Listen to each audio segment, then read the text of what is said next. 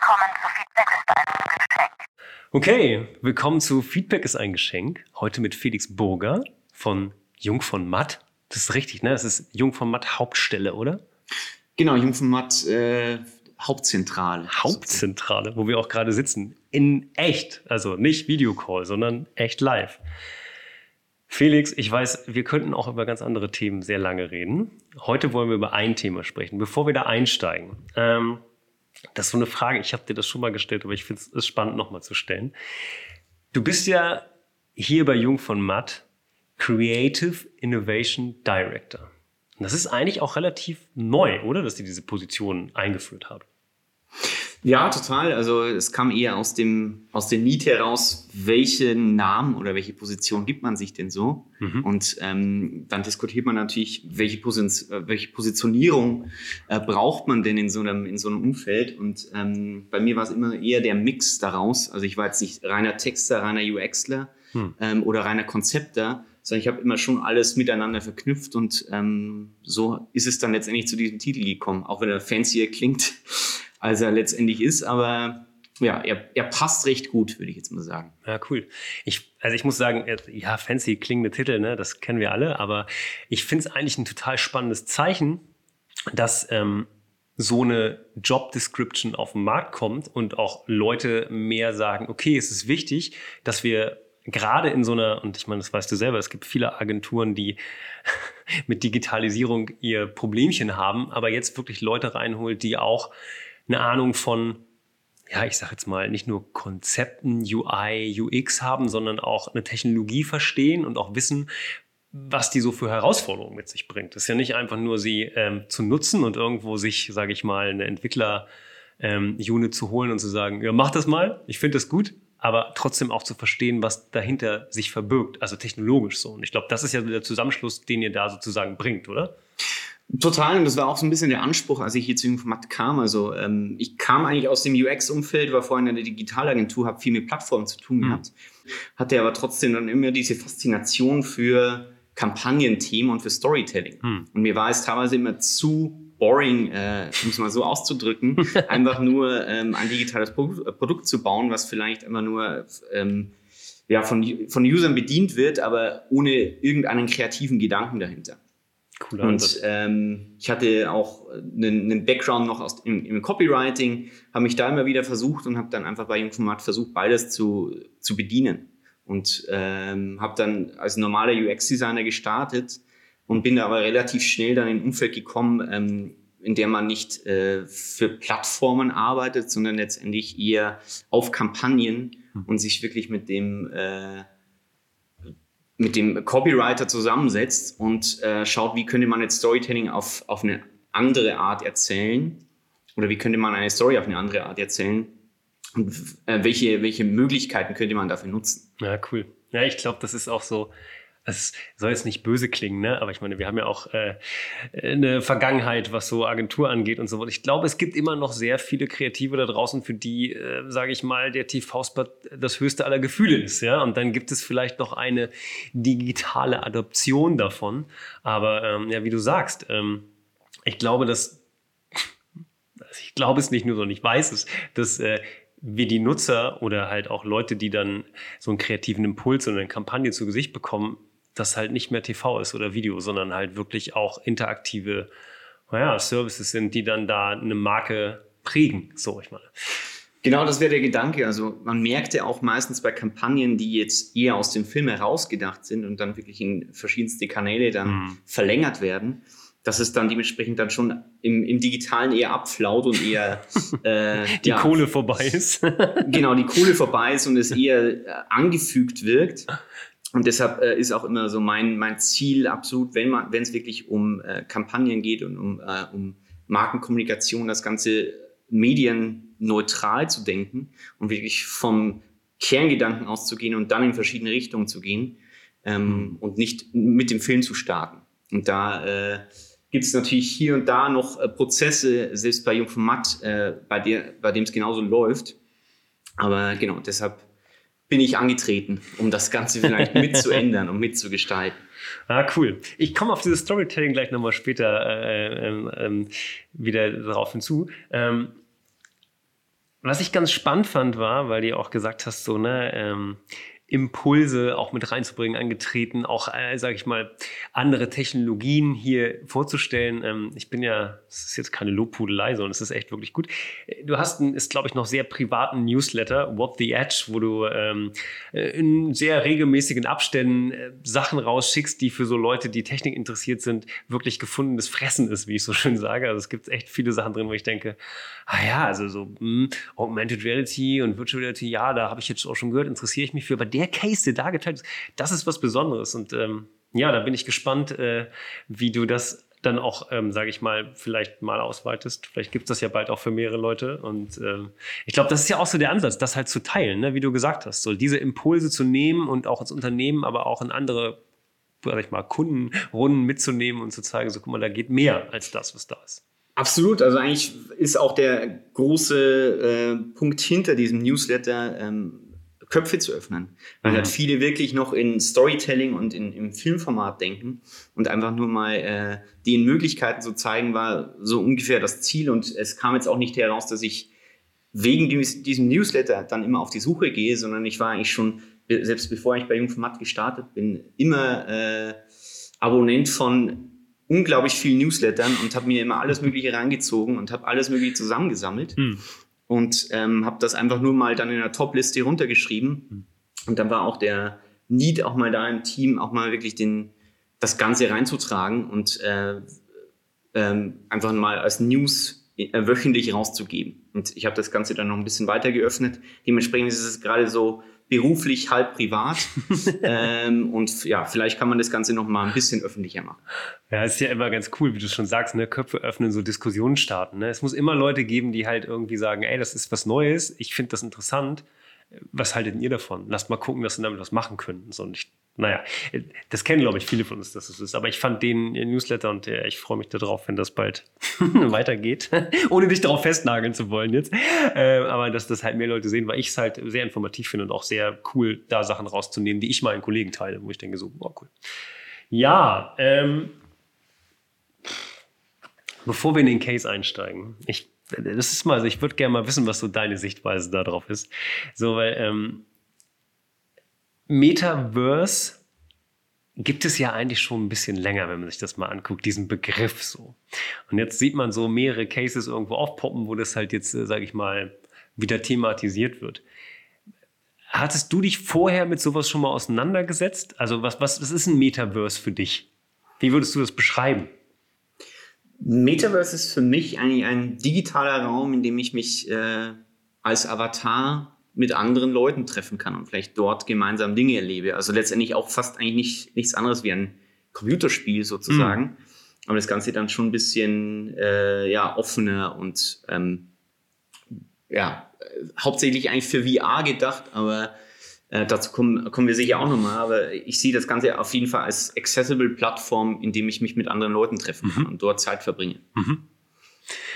Du hast ja gerade schon was gesagt, was ich ganz spannend finde, weil das ist ja eigentlich auch so dieser, naja, ist egal, was man sich anguckt, ne? wenn man sich irgendwelche Sci-Fi-Romane anguckt, wo das drin vorkommt, ne? ob das jetzt so Ready Player One oder andere Geschichten ist oder sagen wir mal so in den ersten Sachen, ich weiß nicht, ob du das kennst, aber es gab ganz früher mal so Psychosmos, das war so eine Plattform, was auch eigentlich so eine Art, ich sag mal, Chat mit Avataren war, wo ich rumlaufen könnte, woraus dann ich will nicht sagen, dass daraus Second Life entstanden ist, aber Second Life ist, glaube ich, sowas, was die meisten Leute halt kennen, wo man sich mit einem Avatar austauscht. Aber glaubst du, dass so ein, ähm, ein Avatar wichtig ist, um Konversationen in so einem Umfeld, ich will jetzt gar nicht das irgendwie werten, zu starten oder auch kontinuierlich zu treiben? Ich weiß jetzt gar nicht, ob unbedingt der Avatar als äh, Personifikation meines digitalen Ichs sozusagen mhm. gilt, weil ich glaube, man kann es eigentlich sehr flexibel sehen. Und ich habe auch, als wir uns da mal ein bisschen reingegraben haben, habe ich sogar die These aufgestellt, ähm, dass selbst Miro ein, ja. ein äh, nicht ein Metaverse ist, aber in dem Fall ist es auch ein digitaler Raum. Und mein Avatar ist in dem Fall ein Mauszeiger und ich kann mich dort mit anderen Leuten austauschen, kann dort gemeinsam Dinge kreieren. Und deshalb äh, würde ich sehr flexibel sehen und würde jetzt nicht immer nur von einer sehr ähm, oder das Ganze sehr äh, genau definieren, sondern schon etwas freier. Und ich meine, wir stehen am Anfang und wie du sagst, ähm, also meistens, wenn wir, äh, wenn man aufs Thema äh, Metaverse zu sprechen kommt, kommt meistens die, auch die Frage, aber es gab es das nicht schon mit Second Mhm. Life? Also äh, das ist natürlich eine absolut berechtigte Frage, aber ich glaube, dass es jetzt eher ein Zeitpunkt ist, natürlich, weil wir äh, mitten in einer Pandemie stecken, Mhm. äh, mehr oder weniger immer noch, ähm, gleichzeitig aber auch, ähm, also wir hatten den Need, dass wir uns an digitalen Orten treffen, gleichzeitig Ja. hat sich aber auch die äh, der Nutzer verändert, weil wenn man sich vorstellt, früher zu Second Life Zeiten, ich weiß nicht, wann es genau gestartet ist, so 2003, 2004, glaube ich, Hätte ich jetzt auch Ähm, vermutet, keine war Ahnung. ja der, der Großteil der User war überhaupt nicht daran gewöhnt, irgendwie sich durch Spiele äh, Ja. zu bewegen. Es gab wahrscheinlich eine kleine Nische, damals war ja der, der Gamer noch eher abgetan als so äh, die Nischenbeschäftigung. Und jetzt Ganze ist es ja so dermaßen abgegangen. Du hast so viele Leute, die ähm, einerseits daran gewöhnt sind, natürlich ein Mobilgerät zu bedienen, aber andererseits sich auch in Spielen zu Hause fühlen. Und deshalb kommt das jetzt wahrscheinlich eher zusammen und macht das mehr äh, oder hat, hat, äh, hat es eher einen Punkt erreicht, als es damals bei äh, Second Life Hm. getan hat. Das ist ganz lustig, weil du sogar zur Pandemie beschreibst und so, klar, Leute haben digitale Orte gesucht, wo sie zusammengekommen sind. Ne? Den Miro-Ansatz finde ich übrigens ziemlich gut. Das ist sehr lustig. Ähm, aber ich habe von ein paar Leuten gehört, die auch teilweise Meetings in GTA abge abgeführt haben, weil sie es einfach alle hatten und irgendwie cool fanden, dann da irgendwie rumzulaufen, sich zu unterhalten und da also richtige Meeting-Sessions abgehalten haben. Was ja nur zeigt, es muss irgendwie ein Umfeld geben, wo Leute sich ohne irgendwelche großen Hemmschwellen einloggen können, um dann ich will jetzt nicht sagen qualitativen Austausch, aber einen Austausch stattfinden lassen zu können, ohne sich im echten Leben zu begegnen. Und ich glaube, da gibt es mittlerweile ziemlich viel, was auch akzeptiert ist, so. Wie du sagst, früher waren das so Gamer. Also ich erinnere mich auch so an Counter-Strike und ich, hieß das Teamspeak? Ich weiß es gar nicht mehr, aber wo man sich dann auch während des Spielens halt über ein Headset unterhalten hat und geguckt hat, so was passiert eigentlich. Ähm, das finde ich ganz spannend, ja, zu, zu gucken, was da für Orte gerade entstehen, wo Leute sich austauschen können digital. Ja, und ich glaube, es geht auch nicht zwingend um äh, den Austausch, weil bei, bei Metaverse denkt man sonst immer an eine VR-Welt. Hm. Äh, es geht, glaube ich, eher in dem Fall ähm, um Accessibility Hm. dass ich wirklich den Ort schaffe und so viel Leuten wie möglich ermögliche, äh, so viel Leuten wie möglich ermögliche, ähm, sich dort auszutauschen, egal von welchem Device sie unterwegs sind. Ja. Und ich, ich äh, mag eher die Idee, äh, das Ganze nicht einzuschränken durch ein bestimmtes Device, das ich dafür brauche, sondern es wirklich webbasiert äh, äh, zu Hm. ermöglichen und ähm, selbst äh, wenn ich gerade keine, keinen Bildschirm zur Hand habe, das kannst du vielleicht auch nur über Audio ähm, Ja. bereitstellen. Also äh, es sollte einfach nur ein Ort sein, in dem man sich gemeinsam trifft, egal ob jetzt in der 3D-Welt, ob jetzt einfach nur in einem Chat oder in äh, via Audio. Ja, ich glaube, das war auch, also das ist ja oft auch so die, die, die Gretchenfrage gewesen, so, ne? Wann, äh, wann ist eigentlich eine Technologie so beim Nutzer angekommen, dass es alle nutzen können. Ja, ich weiß noch, als so diese ganze VR-Geschichte aufkam und dann äh, PlayStation 4 VR-Brillen und dann irgendwelche Games und man dachte so, ja geil, da kann man sich super austauschen. Und alle gesagt haben, ja, VR ist der neue Scheiß, der jetzt kommt. Aber letztendlich ist es nie dazu gekommen, weil die Technologie halt gar nicht die Verbreitung gefunden hat. Also, also ich sage jetzt mal unter der Gamer-Riege wahrscheinlich schon mehr, aber unter normalen Haushalten, was ja eigentlich ein guter Ort war, zu sagen, ey, eine Playstation total verbreitet, lass mal gucken, dass wir VR-Brillen da schnell mit beipacken, dann haben wir in jedem Haushalt irgendwie eine VR-Brille, wäre geil. Aber selbst das hat nicht dazu geführt, dass da jetzt sowas passiert ist. Und deswegen finde ich es ganz spannend zu sagen, okay, der Zugang muss halt einfach sein, damit man, egal wo man ist, darauf zugreifen kann. Absolut. Und ich meine, wenn, wenn man sich mal vorstellt, die Pandemie wäre ja eigentlich der perfekte Moment für VR gewesen. Ja. Ähm, ich weiß gar nicht, wie die Verkaufszahlen genau aussehen, aber sie sind auf jeden Fall nicht äh, in dem Sinne zufriedenstellend, dass man sagt, okay, das findet jetzt so eine breite Masse, dass ich ähm, einen, äh, einen Ort bauen kann, äh, in dem sich so, äh, viele Leute über VR austauschen können. Deshalb geht es, glaube ich, auch eher in die Richtung ähm, Accessibility, Ja, dass ich äh, einen Ort schaffe, in dem ich mich un unabhängig eines Devices irgendwie anmelden kann. Und deshalb würde ich wahrscheinlich eher sagen, die Pandemie war der Moment äh, von Miro, aber nicht der Moment von, von VR. In dem Sinne, wenn ich jetzt mal von äh, Miro als Metaverse ausgehe, was es Ja. natürlich jetzt nicht unbedingt ist, aber ja, was hat gewonnen? Zoom und äh, Miro, aber äh, die Leute haben sich jetzt nicht eine, eine Brille umgeschnallt. nee. Das wäre aber trotzdem geil gewesen, endlich mal Team-Calls über die VR-Brille zu machen. Ja, ich meine, die, die Zeit wäre da gewesen, so viel, äh, alle Leute saßen irgendwie zu Hause. Ähm, eigentlich wäre es der perfekte Moment gewesen, aber es kam einfach nicht. Und vielleicht liegt es auch jetzt daran, dass, äh, dass es dementsprechend mehr Anklang findet, weil natürlich auch die ähm, Qualität im Browser, äh, ja. wenn ich Cloud-Streaming mir ansehe, ähm, so dermaßen hoch geht im Vergleich zu einer alten WebGL-Anwendung oder so, dass ich mich vielleicht eher ein bisschen mehr äh, wohlfühle ähm, als ähm, mit einem kantigen Avatar, würde ich jetzt mal sagen. Ja, definitiv. Ja, lustig, aber da sind wir schon äh, technologisch auf jeden Fall voll drin. Ähm, ich finde es ganz spannend, was du sagst, diesen Zugang und es gibt mir auch noch mal zu denken, weil also wenn man sich mal so, also gerade auch so Ready Player One anguckt und so, ich meine die haptischen Zugänge, die man brauchte, um in dieses Metaverse reinzukommen, ähm, wenn ich mir jetzt vorstelle, den ganzen Tag bei Zoom Calls, Team Calls irgendwie einen Kopfhörer oder Headset zu tragen, das sind ja einfach Einflüsse auf den Körper, die echt anstrengend sind so. Und deswegen ist es, glaube ich, auch nochmal ein Ding, so eine VR-Brille acht Stunden zu tragen Never ever. Also vor allen Dingen nicht die, die gerade da sind. So. Ich meine, wir merken es ja selbst schon jetzt gerade bei einem flachen Display, wenn wir den ganzen Tag in Videocalls yeah. hängen, äh, ist man dann auch am Abend ziemlich ausgelaugt. Also es zieht einem schon dermaßen die Energie und deshalb will ich jetzt gar nicht mir ausmalen, wie es dann wäre, wenn wir permanent nur mit VR-Brillen rumlaufen. Ja, nee, lass mal. Also noch nicht zumindest. Cool, wir haben schon so Sachen gestriffen, die ich eigentlich jetzt erst anschneiden wollte. Deswegen schneide ich sie trotzdem nochmal an. also, ja, Metaverse haben wir geklärt. Ich glaube, kann sich jeder so ein bisschen vorstellen.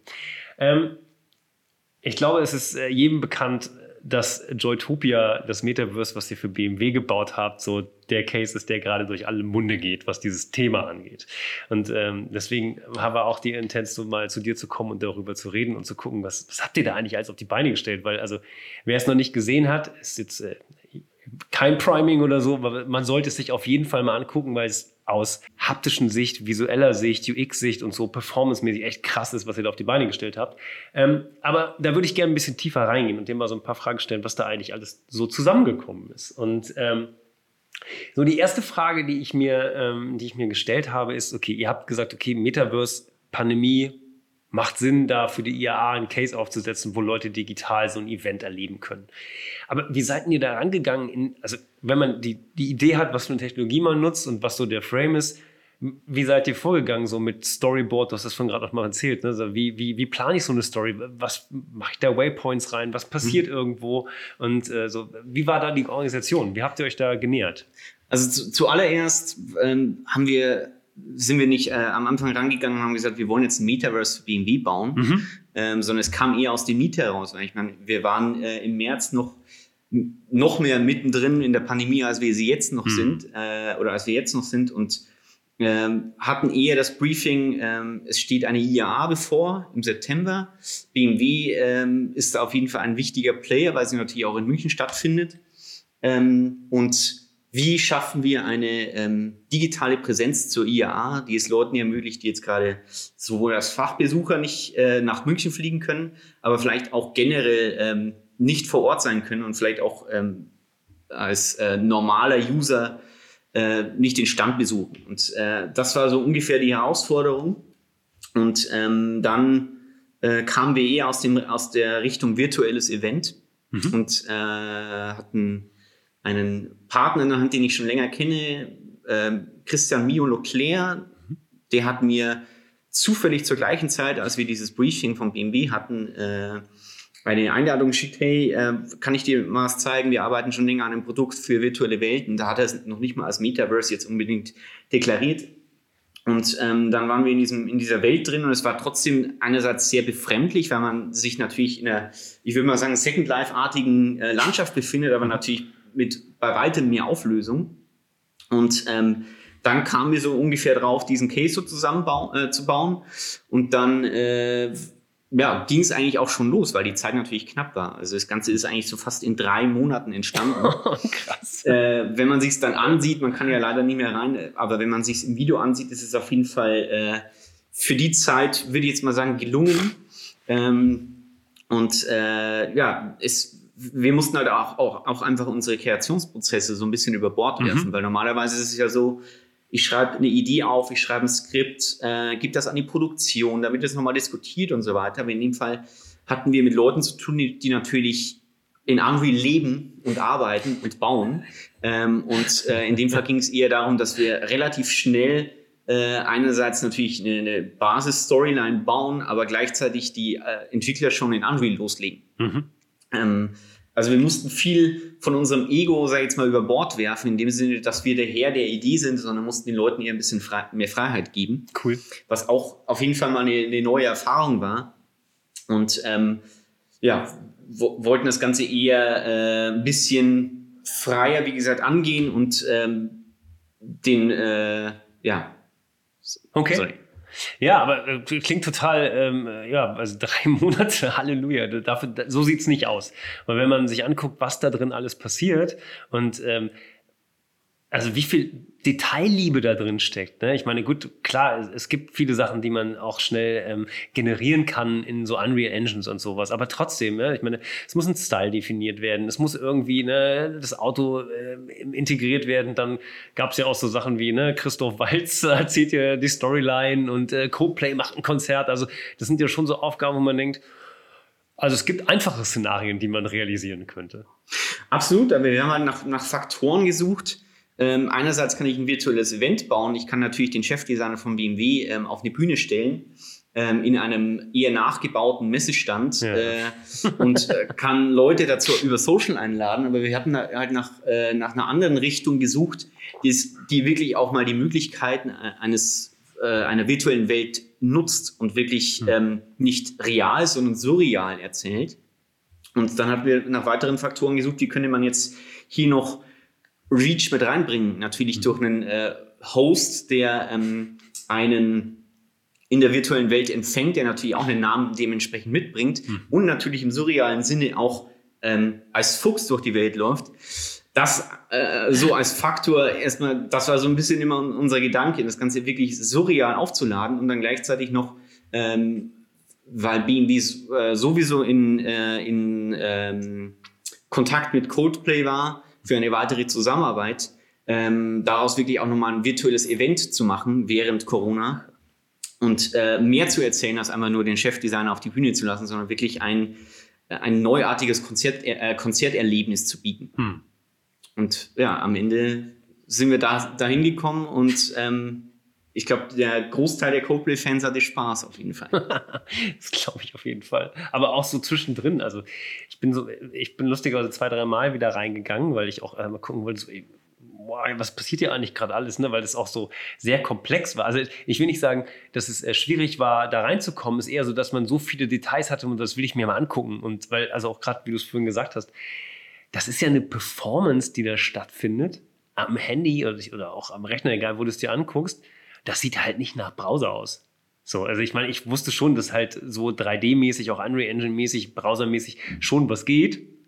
Aber das war echt tierisch. Also, Ja, und das, das ist auch der große äh, Unterschied, vielleicht, vielleicht auch der Kipppunkt, weshalb jetzt gerade das Thema Metaverse wieder nach oben kommt, weil man Mhm. halt jetzt äh, mit Cloud-Streaming Möglichkeiten schaffen kann, äh, das in einer noch nie dagewesenen Qualität zu bieten. Natürlich braucht man dafür eine Menge an Servern, mhm. äh, um auch wirklich diesen Nutzerstrom äh, aufzufangen. Aber ähm, das ist wirklich der Unterschied im Vergleich zu einer WebGL-Experience, Mhm. in der alles eher lame ist, weil ich es natürlich so polygonarm wie möglich halten will. ja. In dem Fall geht es halt in eine komplett andere Richtung. Ich habe noch nie dagewesene Möglichkeiten. Sag mal, dieses Cloud-Stream-Zeug, ne? Ist das so ein bisschen was wie das ähm, Steam von Valve auch eigentlich macht? Also diese ähm, hier Counter-Strike-Engine, Half-Life-Engine, die haben doch auch so einen Service, wo sie Games halt device-unabhängig über eine Cloud streamen. Also wie funktioniert das? Vielleicht ist es auch was anderes, aber. Ein Cloud Streaming ist eher, ich, ich ähm, kenne jetzt das Counter-Strike oder Steam-Beispiel nicht, aber ich, äh, ich glaube, Google hat ja damit ja auch rumprobiert mit Mhm. Google Stadia. Ah, ja, in dem genau. Sinne, dass sie Ja. wirklich ähm, ein Spiel im Browser zugänglich machen, das dementsprechend auf einem, auf einem Server gerendert wird. Also in, in dem Fall geht es gerade einfach nur um eine Dezentralisierung, wahrscheinlich im besten Falle übertragen über 5G von ähm, Inhalten gerendert auf einem Server auf ein Device. Ja, okay, gut, das habe ich gemeint. Ja, genau, das ist bei denen auch so. Hm, siehst du, haben wir Cloud-Streaming erlebt. In echt. Ja, cool, okay. Ähm, wow, ja, das ist auf jeden Fall trotzdem noch, also ich, die drei Monate Konzeption, Umsetzung ist krass. Ähm, Und was so die Freiheiten angeht, ja, Umsetzung eine Geschichte, aber auch die ganzen Artists. Also wie, wie viele 3D-Artists sind denn da so beteiligt gewesen, sowas zu machen? Also die genaue Zahl kenne ich jetzt eigentlich mhm. gar nicht, weil natürlich äh, Mio ja, ja, äh, oder Mio Leclerc, äh, der ähm, Creative Director von White Binär oder von Journey, dann dementsprechend das Ganze organisiert hat, ich habe aber immer nur mitbekommen, dass er natürlich unglaublich viele Leute um sich scharen musste. Der eine, der die Avatare designs, dann mhm. einen Lead-Designer, der generell einen Blick über alle Welten hat. Also ähm, man braucht natürlich eine schiere Menge an Leuten, einerseits für äh, das Bauen in Unreal und für das Design, mhm. aber auch für alle möglichen Backend-Geschichten. Mhm. Äh, und ich glaube auch an Leuten, die nicht unbedingt auf dem Markt verfügbar sind. Also ich wundere mich teilweise so immer noch, wie, äh, wie man äh, so viele Leute in so kurzer Zeit auftreiben konnte. Aber Spricht ja. für ihn, auf jeden auf Fall. Jeden Fall. okay, cool. Ähm, ja, du hast es vorhin schon so ein bisschen angerissen. Ähm, ich habe irgendwo gelesen, und das hast du ja auch gerade schon so ein bisschen bestätigt, ähm, dass ihr gesagt habt, okay, wir optimieren das erstmal, also erstmal setze ich jetzt dazu, für Smartphone, damit die meisten Nutzer, die jetzt halt an diesem Event teilnehmen, auch eine geringe, ich sag mal, Einstiegshürde haben. Ist das richtig? Also habt ihr es darauf erstmal so ausgelegt oder? Wir hatten es generell für maximale Accessibility ausgelegt. Also natürlich mhm. äh, für äh, Smartphone First, äh, würde ich jetzt mhm. mal sagen, wobei wir dann auch unsere Learnings gezogen haben, wie, äh, wie gehen Browser damit um, weil wir es ja äh, eigentlich eher Landscape äh, angedacht haben. Mhm. Ähm, mussten aber dann doch relativ schnell feststellen, wenn ich zum Beispiel aus Instagram darauf verlinke, kann ich äh, nicht den Gyrosensor ansteuern, kann das Handy nicht drehen, deshalb brauche ich trotzdem eine Portrait-Ansicht. Ah. Äh, also wir haben so ein bisschen unsere Learnings daraus gezogen, aber natürlich war es op maximal optimiert darauf, äh, dass der User von jedem Device auch immer ähm, aus dem, äh, selbst aus dem LTE-Netz darauf zugreifen kann. Mhm. Ah, cool. Und ähm, wenn ich mir jetzt das angucke, dass ich das ganze Ding, also über das Handy erstmal natürlich zugänglich machen, ähm, Gab es so äh, UX, UI-Problematiken, wo du gesagt hast, ah, das habe ich vorher noch gar nicht so gehabt, so was so Steuerung angeht, wo du denkst, so, das war echt ein Ding, also du hast ja gerade schon was gesagt, ne, von den so Orientation ähm, so, welche Richtung drehe ich das Ding eigentlich, wo komme ich eigentlich her? Also gab es da so Sachen, wo du gesagt hast, pff, das war nicht ganz einfach zu lösen oder?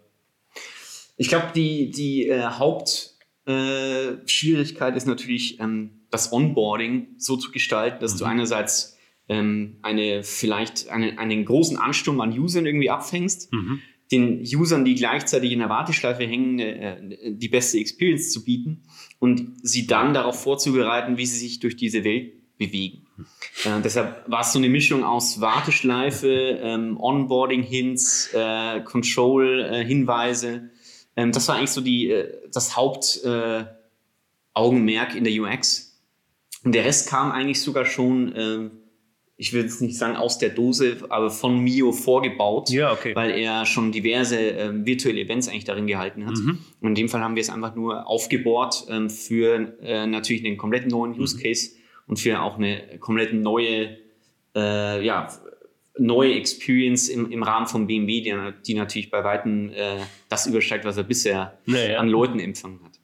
Ja, vor allen Dingen auch zusätzlich wahrscheinlich, also ich, ich weiß nicht, inwieweit das im Vorfeld dann irgendwo äh, geleakt wurde, aber dass dann gesagt wurde, ey, äh, CoPlay in der App übrigens Konzert. Also sind da Leute von woanders reingekommen, wo ihr gesagt habt, eigentlich war das eher für die Messe-Event-Leute, aber hat sich das irgendwie durchgetragen zu Fans oder sowas?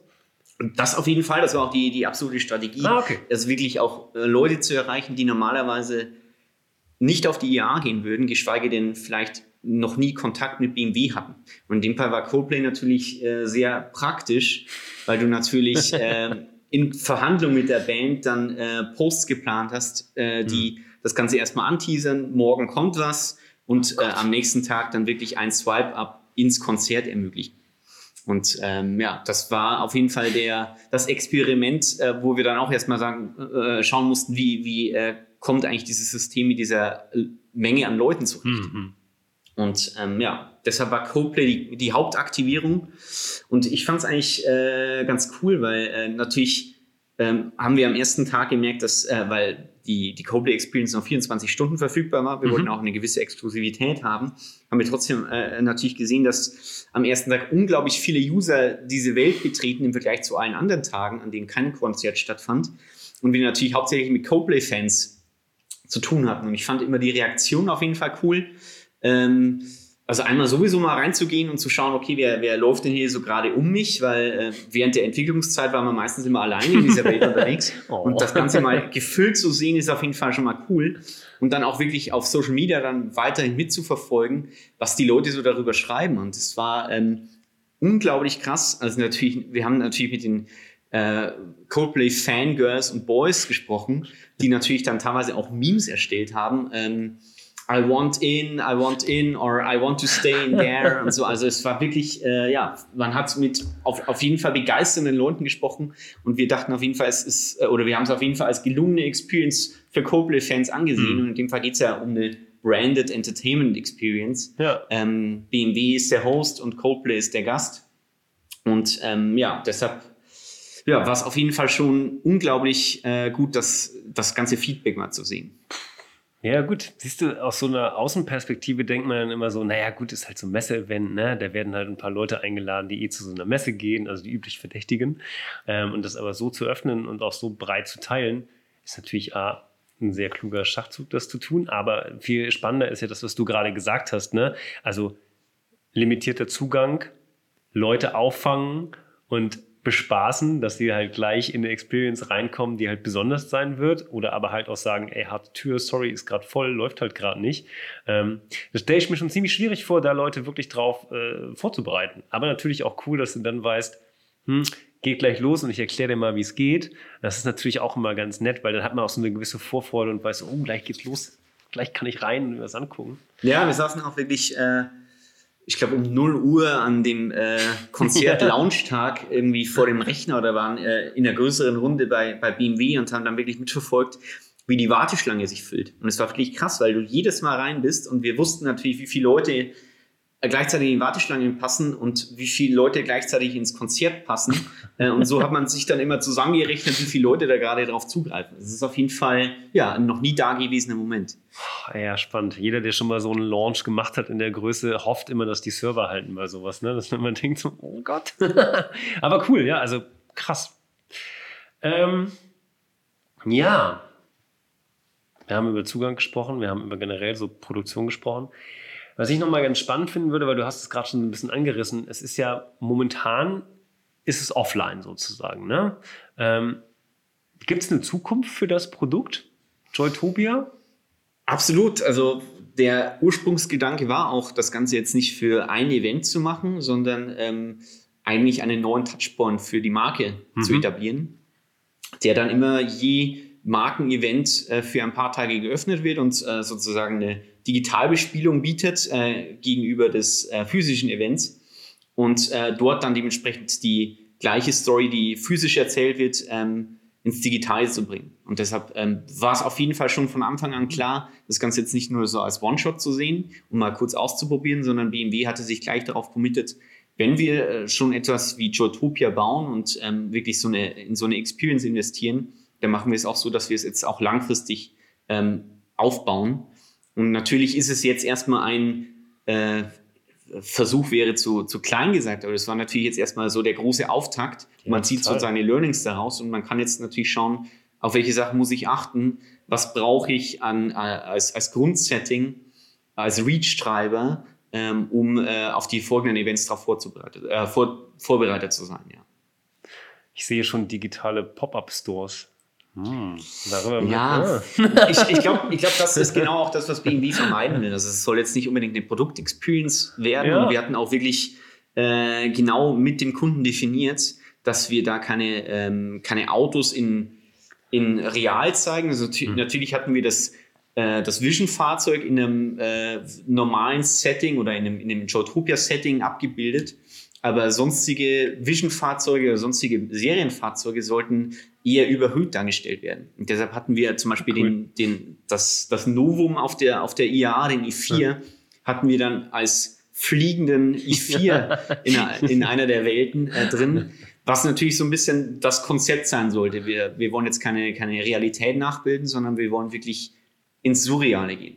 Ja, ich glaube, das macht auch total Sinn. Ich hatte es eher so, also jetzt gar nicht für den BMW-Partner gedacht, sondern eher so, wenn Leute das jetzt, sage ich mal, also gehen wir mal davon aus, so Metaverses werden ähm, so Standard-Experience, die ich äh, digital erleben kann. Also Standard-Experience ist vielleicht blöd, aber so Standard-Touchpoints würde ich vielleicht mal sagen, wo ich reingehe und Sachen erlebe, kann ich mir gut vorstellen, dass da auch ganz viele Standards um die Ecke kommen. Ne? Absolut. Also ich glaube, jetzt wird gerade so ein bisschen die, die digitale Welt irgendwie neu vermessen. Ja, ja. Und äh, irgendwann wird es wahrscheinlich genauso, wie ich jetzt eine Webseite bauen muss, wird es irgendwann Standard werden, vielleicht das Ganze in eine 3D-Welt zu bringen. Ja. Äh, das ist die Frage, wie, wie sich das Ganze entwickelt. Es gibt natürlich die Player am Markt, die jetzt gerade ja ultimativ vorbrechen, wie zum Beispiel Epic Games, die Mhm. wahrscheinlich ähm, auf jeden Fall auf dem Plan stehen haben, ein Metaverse zu bauen und äh, dann verschiedene kleine Türen für weitere Marken zu öffnen. Aber das ist gerade die Frage. Was glaubst du denn, jetzt haben wir fast schon ein bisschen beantwortet, ne? aber so, ähm, was ist denn jetzt so die Zukunft von so Metaverse-Geschichte? Wenn wir mal, also ich habe gleich mal drüber gesprochen, das Silicon, äh, Silicon Valley. Second Life wollte ich eigentlich sagen. Second Life war so, so der Anfang, den man wirklich mitgenommen hat, dann irgendwelche Game-Welten und so. Ähm, wenn die Pandemie vorbei ist und man trotzdem sagt, man will so Metaverses als ähm, Experience Add-on zu anderen Sachen schaffen. Wo glaubst du, geht da sowas hin? Also, was wären so Sachen, wo du denkst, das könnte ich mir relativ schnell gut vorstellen? Ja, man muss es aus verschiedenen Nutz Nutzerperspektiven ansehen. Also, äh, wenn ich jetzt mal von mir ausgehe, und ich war jetzt auch ehrlich gesagt nie ähm, wirklich im Gaming oder Mhm. so oder an Gaming interessiert und klar hat man es dann immer so ein bisschen mitgenommen. Ähm, aber wenn ich jetzt von mir ausgehe, würde ich jetzt mal sagen, ich äh, ziehe echte Experiences weiterhin noch vor, zum Beispiel ein Konzert oder Ja. ähm, ein echtes Happening oder einen echten Vortrag. Aber es gibt natürlich auch ähm, Zielgruppen äh, im, im Teenie-Alter jetzt, die ähm, vielleicht so sehr mit digitalen äh, oder im digitalen aufgewachsen sind, dass sie eigentlich gar nicht mehr unterscheiden, ob eine, ein physisches Erlebnis besser ist als ein digitales Erlebnis ähm, die vielleicht, ähm, also ich habe auch von, von, von Freunden gehört, die dann, äh, bei de deren Kinder dann wirklich am, am, am Küchentisch erzählen, am Abend, äh, wen sie denn wieder getroffen haben oder was sie äh, denn für Items gefunden haben oder was auch immer. Also deshalb hat es auf jeden Fall eine Zukunft vielleicht für Leute, die äh, gerade auf jeden Fall noch ziemlich jung sind Hm. und die äh, sich darin wohlfühlen und die äh, ja, lieber in digitalen Zuhause sind, das jetzt nicht unbedingt, aber die das auf jeden Fall als selbstverständlich erachten. Und deshalb ähm, sehe ich da auf jeden Fall eine Zukunft. Ähm, ist jetzt die Frage, ob es dauerhaft bleibt oder ob es sich äh, vielleicht in bestimmte Sachen kanalisiert. Was ich zum Beispiel auch spannend finde, ist ähm, das Ganze, was Niantic vorhat, die Macher hinter Pokémon Go, Mhm. weil die ja natürlich in einen ganz anderen Ansatz fahren. Du hast ähm, einerseits natürlich äh, auf Epic Games Seite ähm, diesen, dieses Konzept eines Vita Metaverse von einem wirklichen digitalen Raum, in dem du dich bewegst als Avatar. Was ich aber spannender finde, ist wirklich das Metaverse als Second Layer über der Realität zu sehen und die Welt eher neu zu vermessen und dann das Ganze eher, eher über Augmented Reality auszuspielen. Ja, klar. Mir da an bestimmten Orten Items zu geben, also so wie es ja Pokémon Go sowieso Ja. schon war. Macht total Sinn. Das wäre so die, die, die äh, Entwicklung, die ich spannender finde, aber wir müssen uns wahrscheinlich trotzdem daran gewöhnen ähm, oder auch darauf vorbereiten, dass es genau diese hybriden Events geben wird oder diese rein digitalen oder hybriden Events und wirklich auch mal ähm, schauen, welche Experiences könnte man schaffen, um ähm, auch wirklich wie bei der IA ähm, sowohl, sowohl Leute global abzuholen, als auch wirklich vor Ort. Also brauche ich eine Erwe- Erweiterung eines, eines physischen Konzerts, äh, dass ich irgendwie als digitaler User hautnah mit dabei sein kann. Kann ich da irgendwelche Sachen visualisieren von Avataren, die gerade im digitalen Space rumtanzen? Ich glaube, die da gibt's unglaublich- Moshpit. im- da, da gibt es da gibt's irgendwie unendlich viele Möglichkeiten, wie man vielleicht äh, physische Experiences aufladen kann oder digitale Experiences aufladen kann und Ja, definitiv. äh, die mit physischen kombiniert. Das bringt mich zu einem Punkt. Letzte Frage. Ähm, ich habe gesehen, ihr hattet auch irgendwie noch äh, das, das Joytopia auf der IAA oder im BMW Hauptquarter äh, aufgebaut mit einem Zugang davor, mit irgendeiner haptischen Geschichte davor, richtig? Genau, also äh, zusammen mit äh, den Freunden von Elastik, diese ganze, äh, die Ah. diese ganze äh, Bespielung am IAA-Stand gebaut haben, Mhm. haben wir äh, nach einer Möglichkeit gesucht, natürlich auch im Rahmen der Zeit, die wir hatten, Mhm. ähm, irgendwie das Ganze miteinander zu verknüpfen. Und ähm, Elastik hatte in dem Fall mit, ähm, mit Stelen gespielt, mit äh, einer Leap Motion Stele, äh, also einen Ring, in den ich hineingreifen kann und in dem Fall mit dem Bildschirm interagiere. Und wir dachten, dann könnte man das Ganze nicht mit Joytopia verknüpfen und wirklich durch den Ring in Joytopia hineingreifen. Also nicht unbedingt sogar lokal auf deren Rechner, sondern wird sie wirklich ins echte Joytopia. Und in dem Fall war wirklich die Experience dann auch, dass alle, alle paar Minuten ein, ein Moment ähm, startete auf der physischen Experience.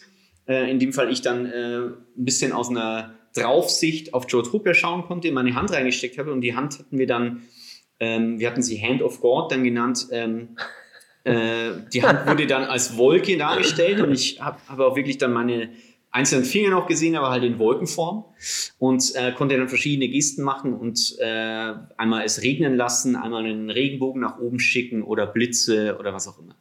Also das das, war mal ein Versuch, äh, zumindest mal diese Verbindung von beiden zu schaffen. Ja, total geil. Und das haben alle anderen gesehen dann auch. Also diese Wolke. Das haben alle anderen gesehen. Ich glaube, mit, mit ein paar Sekunden Latenz Ja, gut, okay. wurde es dann wirklich ins, äh, ins Spiel reingestreamt. geil. Ja, und das ist, das ist der, ich glaube, der, da- das ist wird der interessante Punkt werden in, Hm. in Zukunft, ähm, genau solche Verbindungen zu schaffen. Ähm, was wir auch ursprünglich mal im Kopf hatten, was man natürlich jetzt für, für, für weitere Events noch irgendwie ausprobieren könnte, ist, dass ich wirklich, dass ich wirklich diese, äh, diese, ähm, dieses Treffen ermögliche eines Avatars und eines physischen Besuchers. Und da vielleicht auch irgendwas austausche, sei es jetzt Vibrationen oder sei es jetzt Emojis, Stimme natürlich. Ähm, das wäre natürlich so das, das ultimative Ziel, aber das kann man natürlich noch viel, viel weiter denken. Ich hoffe, die Pornindustrie hört zu. Oh Gott, ja, stimmt.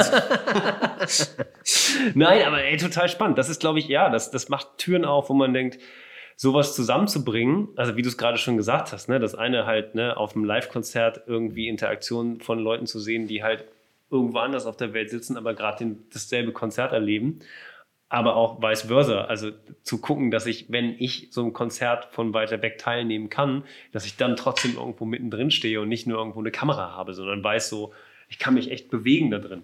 Ich kann mir vielleicht auch ein virtuelles Bier holen, wenn ich Bock habe. Keine Ahnung, aber so, so ein Zeug zusammenzubringen. NFT-Bier oder so. Aber, äh, aber ähm, äh, ja, es, das äh, gibt auf jeden Fall unglaubliche Möglichkeiten ähm, im, im Kulturbereich und im Musikbereich. Äh, und ich glaube, man sollte auch sich jetzt nicht davor verschließen, sondern eher mal schauen, äh, wie kann ich diese Möglichkeiten nutzen und wie kann ich vielleicht auch no komplett neue Interaktion schaffen. Also ich kann ja in dem Fall nicht nur ein Konzert besuchen, sondern ich könnte auch vielleicht Musik anders zugänglich machen.